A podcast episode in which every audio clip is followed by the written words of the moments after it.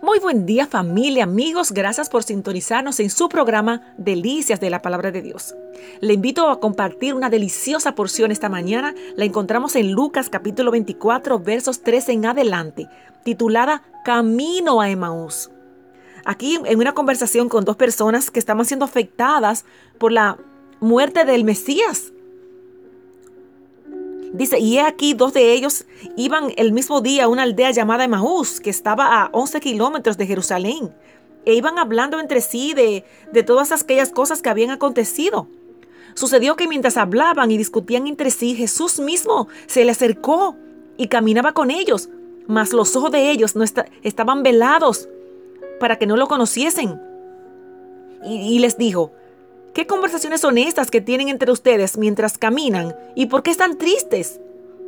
Respondiendo uno de ellos, el que se llamaba Cleofas, le dijo, ¿Eres tú el único forastero en Jerusalén que no ha sabido las cosas que en ella han acontecido en estos días? ¿Tú no has leído el periódico? En otras palabras. Entonces él les dijo, ¿qué cosas? Y ellos le dijeron, de Jesús de Nazareno, que fue varón profeta, poderoso en obras y en palabra delante de Dios y de todo el pueblo. Y cómo le entregaron los principales sacerdotes y nuestros gobernantes a sentencia de muerte y lo crucificaron. Pero nosotros esperamos que Él era el que habría de redimir a Israel y ahora, además de todo eso, hoy es el tercer día de, de que todo esto ha acontecido le compartió también de que algunas mujeres habían tenido la, bendición de llegar a la tumba y no encontrar el cuerpo de Jesús. Ellos estaban preocupados por lo que estaba aconteciendo. Entonces Jesús le dijo, oh insensatos y tardos de corazón para creer todo lo que los profetas han dicho. ¿No era necesario que el Cristo padeciera estas cosas y que entrara en su gloria? Y comenzando desde Moisés y siguiendo por los profetas les aclaraba en todas las escrituras lo que él decía, lo que de él en él decían. Jesús le explicaba, de mí hablaron en tanto tiempo y tantas veces.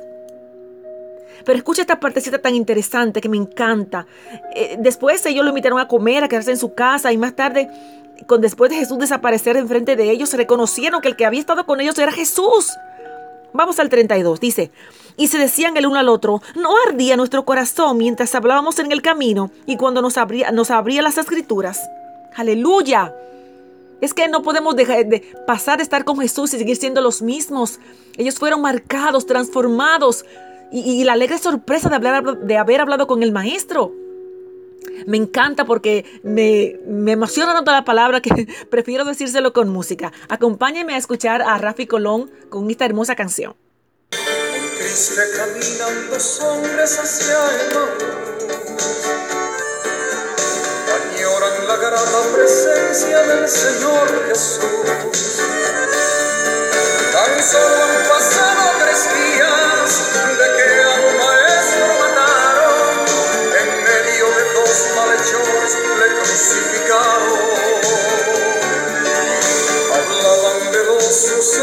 cuando se acercó,